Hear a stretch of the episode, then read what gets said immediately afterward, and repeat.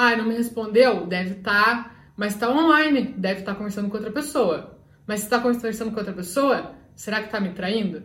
Então vou entrar no Instagram para ver. Poxa, mas curtiu o post de alguém. E aí começa a ligar coisa, e começa a ligar, e começa a ligar. E você vai alimentando tanto esse negócio, tanto quando você vê que você está sobrecarregada.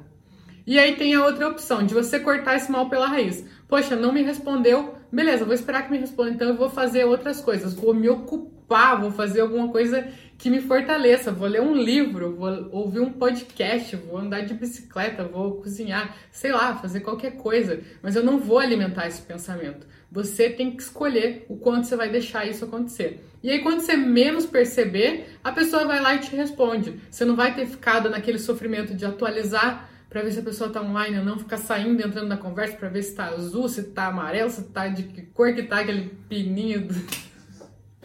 que daí você fica tão concentrado naquilo que a hora não passa, passou dois minutos, passou quatro minutos, passou cinco minutos. Às vezes a pessoa, sei lá, tá numa reunião, acabou a bateria, sei lá, pode ter acontecido muita coisa. E aí você perdeu tantos minutos ali da sua vida vendo se ficava azul o pininho, vendo se a pessoa te respondia, vendo se ela tava digitando ou não. Pelo amor de Deus, vai viver tua vida.